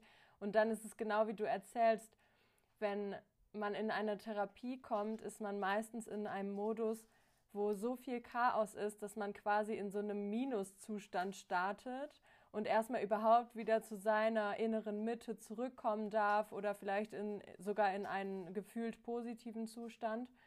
Und wenn man in ein Coaching geht, dann ist man ja meistens schon mit ganz vielen Ressourcen ausgestattet, die man zum Teil zumindest, aber einige davon mit Sicherheit auch bewusst hat. Und in der Therapie ist es ganz oft so, dass man erstmal nur das Chaos sieht und gar nicht sieht, dass da Ressourcen sind. Und ich glaube, das ist ein ganz wichtiger Punkt und das ist auch so schön angesprochen, dass Therapie ganz viel Langfristigkeit ermöglicht, dadurch, dass da einfach so viel Zeit ist und dass man auch wirklich zurückschauen kann und erstmal das Ganze für sich verarbeiten, einsortieren und verstehen kann. Und ich glaube, im Coaching schaut man einfach viel häufiger nach vorne und, wie du gesagt hast, zielgerichtet eben äh, in eine Richtung.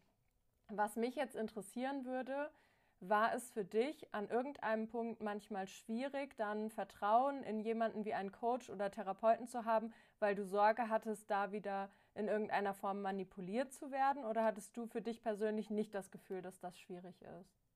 Also das hatte ich tatsächlich ähm, in, der, in der Therapieform gar nicht. Also da mhm. ähm, in der Psychologie konnte ich irgendwie gut vertrauen, weil ich hatte da viel auch im Studium von. Ich kann, also wir hatten im Studium auch eine Professorin, die auch Doktor der Psychotherapie oder war, oder ich kann es jetzt nicht besser formulieren, aber da mhm. haben wir auch einen Seelsorgekurs gemacht, da haben wir auch einen ähm, Elementarpsychologie gemacht, also Kindheitspsychologie haben wir durchgenommen. Und ähm, da habe ich ja dann begleitend die Psychotherapie im Studium gemacht.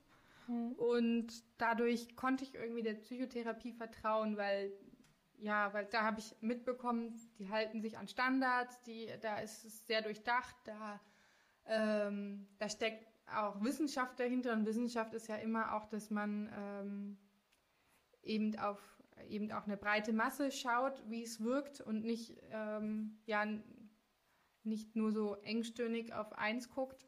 Engstirnig ist auch der falsche Ausdruck. Also ich vergleiche das gerade mit der Sekte, ich vergleiche das gerade nicht mit Coaches. Also ja. Coaches ist nochmal was anderes das ist halt einfach, der Psychotherapie konnte ich immer gut ver vertrauen und ähm, und im Coach, im Coaching-Bereich, da ähm, hatte ich eben das mit der Laura Seiler oder auch mit einer Bekannten, die ähm, Frauencoaching macht und Beziehungscoaching, dem konnte ich auch gut vertrauen, weil da steckte auch irgendwie ähm, Fundament dahinter. Aber als ich mich dann wieder so ein bisschen der spirituellen Welt, weil das war trotzdem nach wie vor so eine Faszination für mich, auch mit der Feinstofflichkeit und der Energetik und allem, das war nach wie vor irgendwie da in mir. Da musste ich tatsächlich erstmal wieder Vertrauen lernen.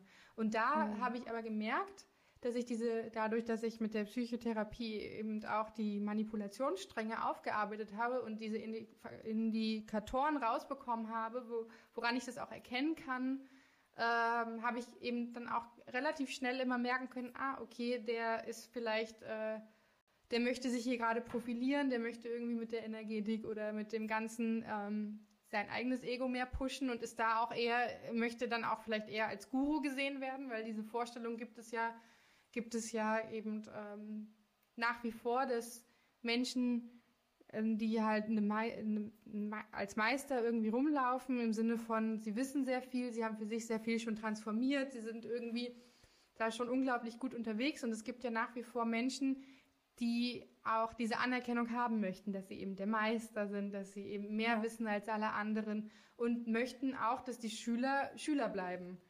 Und da ja. habe ich eben dann auch gemerkt, ah, okay, ich habe schon meinen Koffer dabei, wo ich dann äh, meine Liste rausholen kann und abchecken kann, äh, ja, der, äh, da fühle ich mich mit wohl und auf die und die Dinge muss ich eben achten, damit ich da nicht nochmal reingerate. Und für mich hat sich eben auch dieser Glaubenssatz so tief eingeprägt, dass ein wahrer Meister oder ein wahrer Guru eben als solcher sich gar nicht zu erkennen gibt, damit jeder eben auch auf seine Stufe kommt. Also dass jeder sozusagen auch emporgehoben wird. Und das ist so ein bisschen der Leitsatz, ähm, der mich jetzt auch in meinem Pferdetraining immer so begleitet. Wenn ich habe eine Schülerin zum Beispiel, oh, ich werde nie so gut wie du, und ich sage, sag das doch nicht. Ich bin dir einfach nur ewig viele Jahre voraus und habe mir ganz viel angelesen und war bei Trainern, aber das heißt nicht, dass du äh, nie so sein wirst wie ich. Also, ne, oder du wirst, du hast ja auch dein eigenes Licht und darfst dich selber erkennen und ähm, dann bin ich, habe ich mir auch angewöhnt, meinen Schülern dann einfach zu sagen, was sie alles Tolles können und manchmal auch zu sagen, ähm, wo sie dann vielleicht auch hier und da schon bessere Ideen hatten als ich oder zielführendere Ideen, um das mal nicht zu bewerten, weil eine Bewertung brauchen wir ja eigentlich auch nicht wirklich. Eigentlich können wir ja lieber in das funktioniert und das funktioniert halt eben nicht. denken. Ja, genau. Genau, dadurch habe ich, fühle ich mich nach, also fühle ich mich immer sicherer und sicherer und ich habe halt eben auch gelernt, auf mein inneres Gefühl zu vertrauen, auf die Intuition und ja, mir die Zeit zu lassen, da auch reinzuhören. Richtig schön. Ich glaube, davon können wir alle ganz, ganz viel gebrauchen. Und du hast durch deine Geschichte da gerade ja, es nochmal viel präsenter gemacht, wie wichtig es ist, auf sich selbst zu hören und sich nicht so viel von außen steuern zu lassen, weil du hast natürlich eine absolute Extremform erlebt. Ähm, ja, aber ich glaube trotzdem sind wir in kleinen Teilen immer mal wieder von außen gesteuert. Und ähm, da ist es einfach super wichtig, wieder in Kontakt mit sich selber zu kommen. Vielleicht magst du so ein bisschen noch teilen, was es für dich möglich gemacht hat, mal abgesehen von Therapie und Coaching, vielleicht so Achtsamkeitsmethoden. Mich würde auch voll interessieren, ob du dich zum Beispiel für das Thema Meditation nochmal anders öffnen musstest, in Anführungszeichen, weil du das ja schon als Kind ganz anders kennengelernt hattest. Also was dir da vielleicht so an mh, hm, Techniken, die jeder Mann für sich oder jede Frau für sich zu Hause ausprobieren kann, was dir da gut geholfen hat, um eben dieses ja, du hast es schon so schön inneres Licht genannt oder eben den inneren Kompass wieder mehr wahrzunehmen.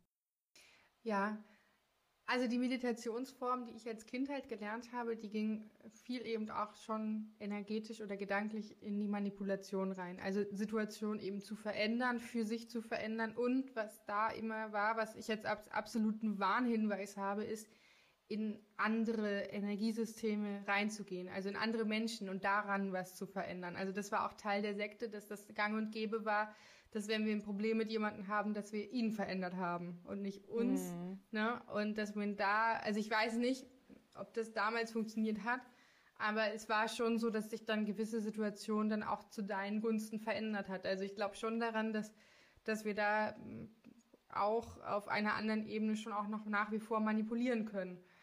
Ähm, kennt man ja auch so über Voodoo-Techniken, ähm, wo ja auch die kuriosten Geschichten sind, die dann doch irgendwie gewirkt haben oder Flüche. Ähm, ich glaube bis zu einem gewissen Grad. Ich glaube nicht, dass es eins zu eins immer so dann abläuft, aber ich glaube bis zu einem gewissen Grad äh, wird sich da schon irgendwie was verändern. Und genau, das war eben die Meditationsform, die ich als Kind kennengelernt habe. Mm, die war immer sehr, sehr viel im Außen. Also man hat mhm. immer sehr viel im Außen verändert und ähm, ja, und es hieß dann damals auch immer geistige Welt. Und die geistige Welt war immer so ein Konstrukt, was halt über dir schwebte. Und ähm, dann habe ich eben Meditationsformen nochmal ganz neu kennengelernt, halt schon in meiner Yoga-Praxis. Mhm. Aber da fing es dann erst an über äh, die Artentechniken und überhaupt erstmal in sich hineinfühlen. Dann habe ich die, äh, durch mein Studium habe ich im Buddhismus halt die äh, Meditationsform kennengelernt, weil wir auch ein Semester lang Buddhismus hatten und dann eben auch ähm, in den buddhistischen Zentren hier in Berlin mal meditieren durften und da ging es ja wirklich nur darum zu sitzen und nichts zu tun. Ultra ist, finde ich, absolut die ultra schwierigste Meditationsform. absolut, ja. die ist wirklich echt anstrengend und dann haben wir das halt als Studenten damals ausprobiert und dann ging es halt noch in die hinduistische ähm, Meditationsform, wo viel mit Gerüchen und Klang war und ja, und ähm, dann irgendwann bin ich dann relativ lange bei der Laura Seiler stehen geblieben. Oder nicht stehen mhm. geblieben, mhm. sondern mich da entwickelt. stehen geblieben ja. bin ich da nicht. Und da ging es ja viel darum, auch mit dem höheren Selbst in Kontakt zu treten und ähm, eben auch auf diese Weisheit zu hören. Und da ging es viel darum, dass man Tools bekommen hat, die man nutzen konnte, aber wo der, äh, wo das Ergebnis niemals vorgegeben war. Also das Ergebnis kam immer so von dir. Und ähm, ja, und da gibt's EFT, habe ich dann auch mal eine Zeit lang ausprobiert. Ähm, aber da war ich dann zu sehr verkopft, weil ich da wieder ein bisschen durcheinander kam mit dem Klopfen und wie oft und wo. Mhm. Und da konnte ich dann doch nicht so tief reingehen, weil ich äh, dann mit meiner, mit, mein, mit meinem Zahlengedächtnis durcheinander kam. genau, und äh, das fand ich aber trotzdem auch toll. Also ich hatte trotzdem so ein paar EFT-Sessions, ähm, die auch ganz, ganz toll geholfen haben, wo man eben die Emotionen rausklopft ähm, und sich dann eben auch nochmal wieder neue, stärkendere Sätze in den Kopf holt. Ja. Und jetzt bin ich mittlerweile ähm, so, dass ich für mich selber meditiere. Also ich kann mich mittlerweile einfach hinsetzen und dann denke ich an, an irgendeine Blockade, die ich in meinem Körper spüre und lasse mir da Bilder kommen. Also ja, dann kommen, also ich habe dann eine ganz, ganz bunte innere Welt. Ähm, ja, und dann kommen Bilder und dann, ja, das ist dann nochmal was ganz Neues, was ich jetzt so seit, seit dem letzten halben Jahr für mich entdecke. Ja, mhm. und eben dann dieses Jahr noch die, also hat ja schon begonnen, die Ausbildung zur Tierenergetikerin, wo man dann die Heilsinne, ähm, die Hellsichtigkeitssinne auch von sich entdeckt. Das ist nochmal was ganz, ganz Spannendes. Aber so weit muss man ja erstmal gar nicht gehen. Erstmal ist es ja irgendwie schön, über die Atemtechniken erstmal zu sich zu finden, seinen Körper zu spüren und überhaupt erstmal das in Einklang zu bringen, dass man da ein Körperbewusstsein hat und man hat das Bewusstsein, was irgendwie die ganze Zeit von A nach B rennt und äh, das die, die, dem Körper einfach auch eine Stimme zu geben, dass er mal sagen kann, hier Akkus bitte aufladen. Ja, genau, dass wir nicht nur beim Handy gucken, sondern ja. eben vorwiegend auch bei unserem Körper, ja. Ja, genau. Richtig gut. Also ich fasse mal kurz zusammen. Du hast, ja. du hast ähm, das Yoga auf jeden Fall für dich, mhm. die Meditation, aber eben eine ganz andere mittlerweile, in der du dich auch wieder sehr wohl fühlst und dann äh, ganz viel auch Atemübungen, was ja auch ein Schlüssel für ganz viele Thematiken sein kann, sich mit seiner Atmung zu verbinden. Und du hast den Körper auch nochmal gesondert angesprochen, was ja im, äh, in den Asanas vom Yoga auch ähm, passiert. Aber ich glaube, da kann ja jeder für sich auch gucken, was es ist. Ne? Die einen machen irgendwie gerne Sport oder gehen laufen oder wie auch immer, also genau. dem Körper was Gutes tun. Mm, jetzt hast du ja, ich gehe gerade nochmal gedanklich zurück, weil das Thema Körper kam mir schon einmal, nachdem dir äh, die Vergewaltigung passiert ist, wo du erzählt hast, dass du dann so viel gegessen hast und so. Mhm. Das ist, ähm, wenn ich das mal so von meinen Erinnerungen beschreibe, das ist ja so ein Modus, der angeschaltet wird, wo man versucht, sich um seine überlebenswichtigen Bedürfnisse zu kümmern und wo ja Essen äh, natürlich dazugehört. Wir müssen alle essen, um zu überleben und wo dann durch diese, diese Extremsituation eben dieses Bedürfnis plötzlich so in den Vordergrund rückt, weil ja, wir es vielleicht in dem Moment auch gar nicht schaffen, uns um andere überlebenswichtige Sachen zu kümmern, weil die Emotionen ja ganz oft, zumindest war es bei mir, so auch weggeschaltet werden, weil die einfach zu groß sind. Ähm, würdest du für dich sagen, dass das ganze Thema Körper für dich vielleicht auch so wichtig ist, weil du da eben diese körperliche Übergriffigkeit auch erfahren hast und da eben weißt, wie es sich anfühlt, wenn das so komplett aus dem Gleichgewicht ist?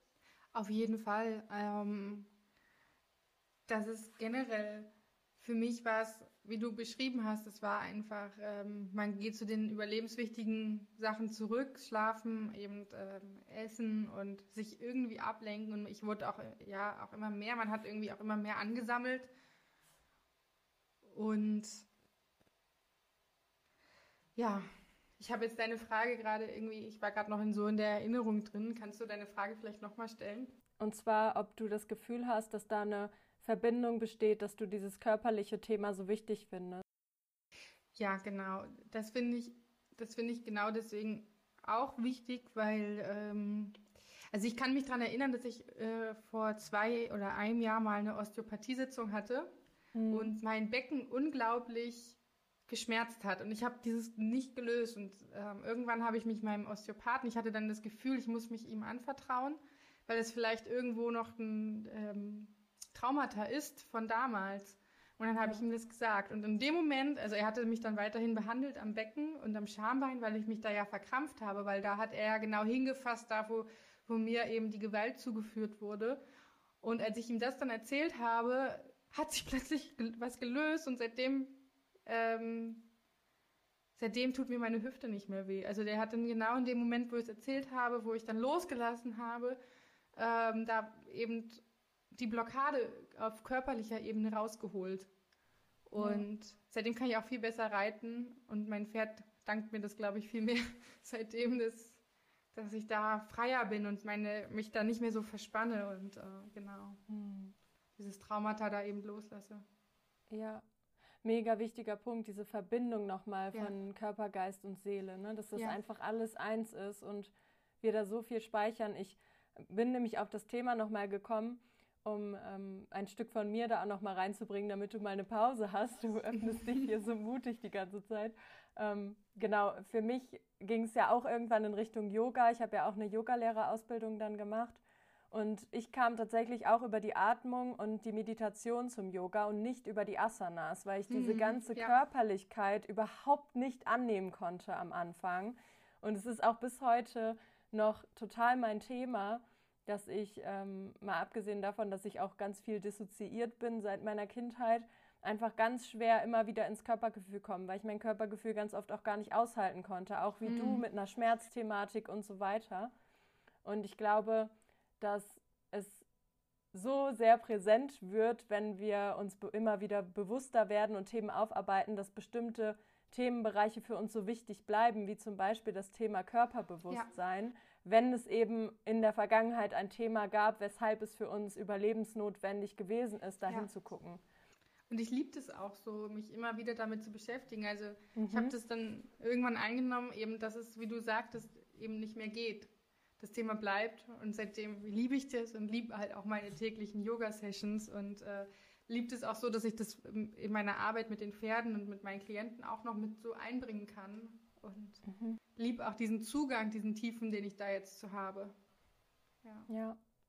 Würdest du diese ganzen Erfahrungen löschen wollen, wenn du könntest? Oder hast du irgendwie das Gefühl, dass es für dich heute als Persönlichkeit so wichtig, das alles erlebt zu haben? Das ist ja eine sehr kritische Frage, weil manche auch sagen, boah, ich würde alles geben, damit das nicht passiert ist. Aber ja, nee, wie ist es für dich? Nicht. Also ich äh, bin eigentlich, ja, also ich, was, was bei mir jetzt gerade hochkommt, ist dieser Moment, wo, wo meine Sekte gesagt hat nach der Vergewaltigung, ja, das war eine genau tolle das. Erfahrung. Ne? Also ähm, das war schon damals ein Schock, dass sie das gesagt haben. Ähm, ich sehe es jetzt ein bisschen anders. Ich sehe das natürlich, äh, dass das mega unsensibel war, das in dem Zeitpunkt zu haben, weil es ja trotzdem ein Verbrechen war. Und das Absolut. war trotzdem, ja, ähm, also diese Erfahrung würde ich gerne löschen. Ja. Gerade weil ich das äh, körperlich auch noch spüre und eigentlich total leidenschaftlich bin und in manchen Momenten mich es trotzdem immer noch hemmt. Ja. Aber ähm, an sich, diese ganze Thematik mit der Sekte und meinem Leben, wie es war, ähm, würde ich so nicht löschen. Nee. Also mhm. ich bin, ich habe mich da akzeptiert, so wie ich bin. Und ich merke auch, dass ich einfach einen Zugang habe, den viele halt nicht haben, an die Welt zu sehen. Und ich habe einfach, seitdem ich damit Frieden geschlossen habe, merke ich, dass ich da beruflich auch so reingehen möchte. Auch, dass das, dass das Buch vielleicht auch wichtig ist, dass das ähm, rauskommt. Und ja, wie mhm. du ja auch, du bist ja auch sehr, sehr auch am Mitteilen und eben auch transparent sein und dass das auch, ne, dass man sich begegnet auch eben auf einer Ebene, wo es um Echtheit geht und um, ja, um Begegnung eben, so wie man ist.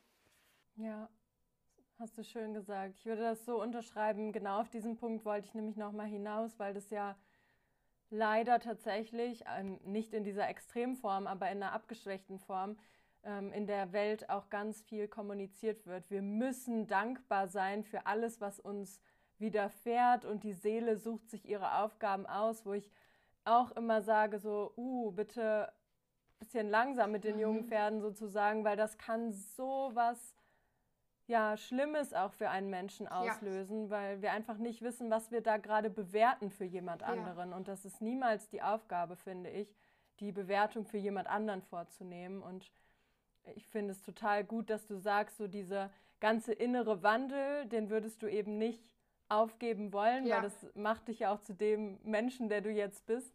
Aber dieses traumatische Erlebnis würdest du sofort löschen, wenn du könntest. Und das finde ich auch total authentisch, weil genau so würde ich es auch unterschreiben.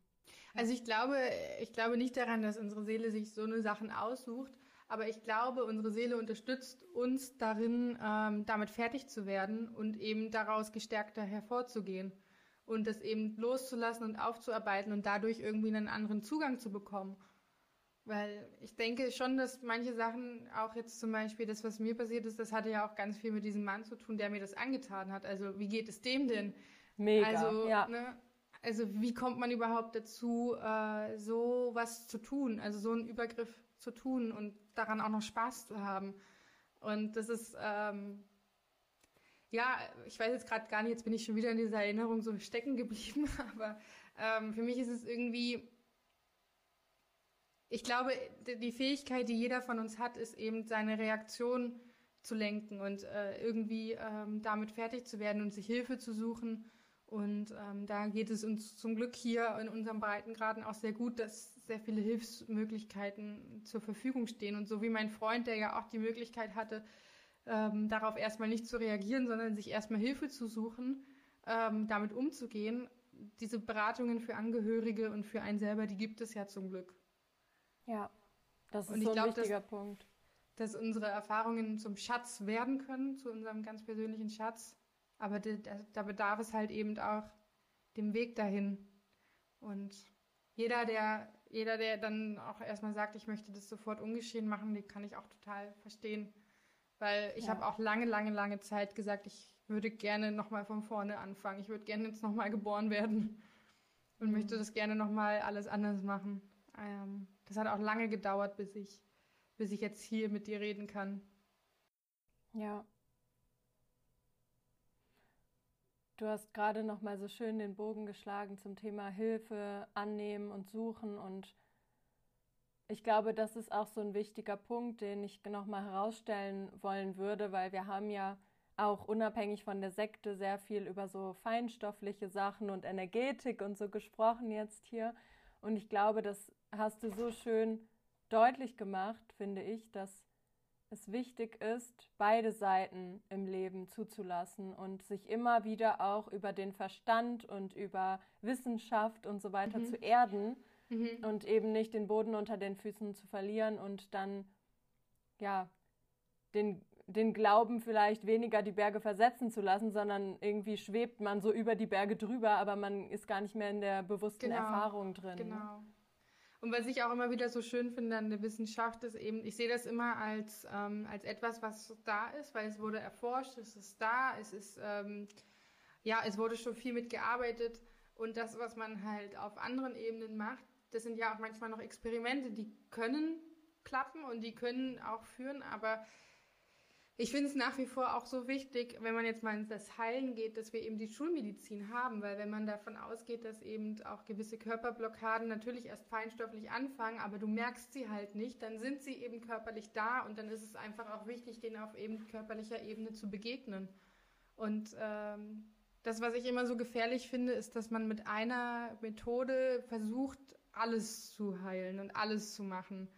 Und das, glaube ich, funktioniert so nicht. Also das ist meine Erfahrung, dass man gerne ähm, sich vernetzen kann, dass man auf verschiedenen Ebenen schauen kann, dass man auch individuell schauen kann. Jetzt ein Pferd äh, kann das annehmen, muss es aber auch nicht. Und ähm, ja, das ist auch immer die schöne Freiheit, die wir haben, dass es eben so viele verschiedene Möglichkeiten und Methoden gibt.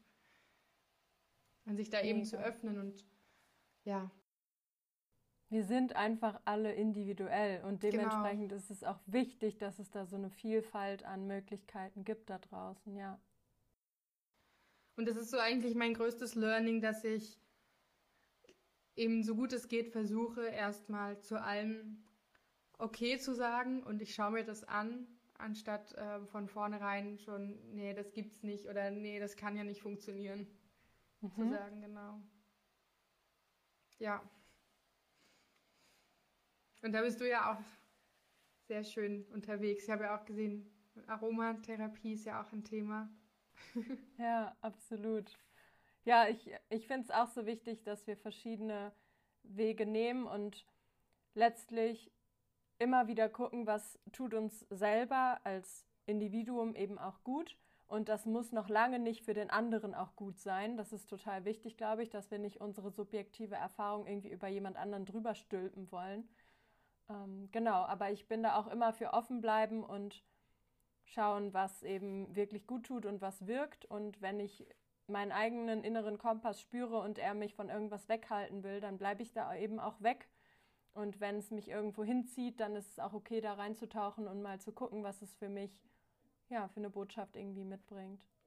Ja, und mein Coach hat mich auch letztens, vielleicht hilft es jetzt auch den Leuten, ähm, wir hatten mal über so Themen gesprochen, die halt auch schlecht sind, ne? also die einfach wehtun oder nicht so gut sind. Und dann hatte er mich, oder dann hat sie mich auch gefragt, ist der Winter, ist der Winter mit Eis und Schnee denn schlecht? Oder ähm, was, was, was könnten wir denn da auch ähm, daraus lernen? Also was, was bietet sich denn da auch für einen ähm, Erfahrungsschatz an? Auch im Winter, auch im Schnee, wo es kalt ist, wo man sich vielleicht dann auch körperlich nicht so wohl fühlt was können wir denn aber auch wieder daraus mitnehmen? Also der Winter ist ja nicht schlecht, weil er Winter ist. Voll gut. Es ist, äh, geht immer auch um die Bewertung und um die Geschichte, die wir haben, weil letztlich sind unsere Bewertungen dadurch ja auch geprägt. Deshalb finde ich es so sinnvoll, sich selber zu reflektieren und auch auf die eigene Geschichte mal zu gucken, weil das erklärt ja auch ganz viel darüber, wie wir die Welt sehen. Wir sehen sie ja nicht, wie sie eigentlich ist, sondern immer wie, wie wir selber sind. Ne? So ist, das ist ja der schöne Spruch, der, finde ich, ganz viel Wahrheit in sich trägt. Ja, sage ich mir auch immer wieder. Der steht bei mir auch auf einem Bild hier drauf. Ja. Ach, mega. Ich finde, das hat die ganze Sache jetzt richtig schön rund gemacht. Lisa, ich danke dir für dieses wundervolle Gespräch und würde dich total gern fragen, wie es dir jetzt so damit geht, darüber gesprochen zu haben, als für dich ja noch gar nicht so selbstverständlich ist, das alles auch in die Öffentlichkeit zu bringen. Äh, ja, mir geht's sehr gut damit. Ich habe mich äh, ja jetzt die Jahre viel damit auseinandergesetzt, ob ich es in die Öffentlichkeit tragen möchte. Ähm, habe es tatsächlich auch viel reflektiert mit meinem Partner und mit Freunden. Und äh, da kam die Meinung, also oft, dass ich es eher nicht machen soll. Aber ja. äh, es war tatsächlich mein innerer Kompass, wie du ihn ja immer so gerne beschreibst, der gesagt hat, äh, doch, doch, muss raus. Also äh, ich fand es auch so interessant. Du hattest ja, äh, glaube ich, bei Strunz ehrlich jetzt letztens auch noch mal ähm, so deine Gedanken dazu geteilt, ähm, dass man nicht alles öffentlich und transparent machen muss. Und ich war, habe da auch meine ähm, Sachen ausprobiert und habe auch gemerkt, wo meine Grenzen sind. Ne? Also es gibt mhm. auch einige im Social Media Bereich, die unglaublich gute Arbeit machen und die unglaublich transparent mit allem sind. Und dann auch, da sind wir wieder bei dem Thema, dass ja, ähm, dass ja nicht alles für alle gelten muss und dass man ja. da auch ruhig eine Transparenz schaffen kann, die mit der man sich aber auch wohlfühlt, dass Transparenz nicht gleichzeitig bedeutet, dass transparent heißt, dass man sich nackelig machen muss und alles zeigen muss und jedes kleine Detail, sondern Transparenz bedeutet für mich auch ein Stück weit Ehrlichkeit und Aufrichtigkeit und Reflektiertheit. Und ich denke, und ja, und dann, als ich diese Gedanken halt eben für mich so abgeschlossen habe oder zumindestens ähm, für mich abgeschlossen habe, dass ich mich damit wohlfühle, weil ich denke, abschließend tun wir, wenn wir in der Öffentlichkeit und rausgehen, nie ganz damit, weil es immer eine Gratwanderung ist ja. ja. Und als ich das dann gemacht habe, fühle ich mich seitdem auch sehr gut. Und seitdem kann ich dieses Buch, das ich ja seit acht Jahren versuche zu schreiben, wo ich immer wieder anfange und aufhöre, seitdem läuft es auch, dass ich wirklich das schreiben kann. Dass ich für mich jetzt äh, herausgefunden habe, dass manche Sachen ruhig privat bleiben dürfen, man aber nicht nicht transparent oder unehrlich damit ist, wenn man nicht alles teilt. Ja, total wichtiger Punkt. Ich fand es gerade richtig schön, dass du jetzt zum Abschluss nochmal erwähnt hast, dass du selber die Entscheidung getroffen hast, rauszugehen, obwohl vielleicht sogar im Umfeld da so Zweifel aufkamen. Ja, ich glaube, dass das für dich halt ein total wichtiger ja. Schritt ist, das selber entscheiden ja. zu können. Ne? Ja, aber tatsächlich äh, ist es jetzt ein wichtiger Schritt geworden, weil du es jetzt so reflektiert hast. Mir war das gar nicht so bewusst. aber ja, du hast ja. ja recht. Klar, das ist ja meine Entscheidung gewesen. Voll schön. Ja. Das ist ein richtig schöner, runder Abschluss, finde ich. Ich danke dir von Herzen für deine Zeit und deine Offenheit und für all das, was du mit uns geteilt hast, weil das so, so wertvoll war und so viel Wichtiges enthalten hat. Und ich bin ganz sicher, dass ich äh, eine deiner größten Fans werde, wenn dein Buch dann da ist und ich es lesen kann. gar kein Druck, gar kein Druck, aber ich will es lesen. Nein, nein, es ist nur. Äh, ich weiß nicht, ob du das kennst, diese, dieses ähm, das schöne Visualisieren von Träumen. Ja. Und dass es in dir schon so voll da ist und jetzt eigentlich nur noch so der Zeitaufwand mal getätigt werden muss, damit es runtergeschrieben wird. Genau das. Kenne ich gut, ja. Ja. Ach, schön. Ja. So Deswegen sage ich, oh Mann, weil ich, weil ich so am liebsten aus meinem Kopf einfach meine Vorstellung rausholen und dann ist es da. Das wäre jetzt ganz schön. Ja. dieser Faktor Zeit, der da noch so mit reinspielt. Ja. Du bist ja auch so eine Projektmanagerin, die so spielt zwischen den ganzen Projekten und so fühle ich mich auch und ja. Ach, ich denke da immer, alles kommt irgendwie auch zur richtigen Zeit und es wird dann ja. auch irgendwie die richtigen Leute erreichen und berühren. Dementsprechend bleibe ich da auch genau. gerne geduldig und freue mich darauf, ja. dass du dir die Zeit nimmst, darüber zu schreiben, weil da ja einfach ganz viel Wertvolles in deinen Zeilen und auch dazwischen stehen wird. Da bin ich mir ganz sicher. Ja. Das stimmt. Und ich will es auch einfach für dieses Pferd machen, weil es einfach so besonders. Mhm. Und ich würde es ihm einfach zu Erden auch schreiben wollen, weil er hat mir einfach gezeigt, was diese und also diese Wesen auf der Erde, dass wir eigentlich als Mensch keine Abtrennung machen sollten, dass wir höher stehen als die Tiere um uns herum und äh, ja, das wäre mir auch nochmal so ein Anliegen, das für ihn zu schreiben. Voll schön. Ja. Irgendwo sind ja. wir doch alle im Kern eins. Das schöne genau. Licht, was du beschrieben hast, ich glaube, das haben wir alle. Ja, und das ist so wunderschön. genau. Ich danke dir auch, Kathi, dass ich hier sprechen darf. Von Herzen gerne. Ich hoffe sehr, dass du einen Mehrwert für dich aus dieser Folge ziehen konntest und dass es dir mit den Gedanken und Gefühlen, die in dieser Folge vielleicht aufgekommen sind, bei dir gut geht. Alle nötigen Zusatzinformationen und Links findest du in der Beschreibung dieser Folge. Gerne kannst du auch auf Instagram vorbeischauen, denn zur heutigen Folge gibt es natürlich auch wieder einen Beitrag, unter dem du Fragen stellen und kommentieren kannst, Feedback geben kannst und was dir noch so einfällt. Ich wünsche dir eine wundervolle Zeit und freue mich, wenn du auch beim nächsten Mal wieder einschaltest.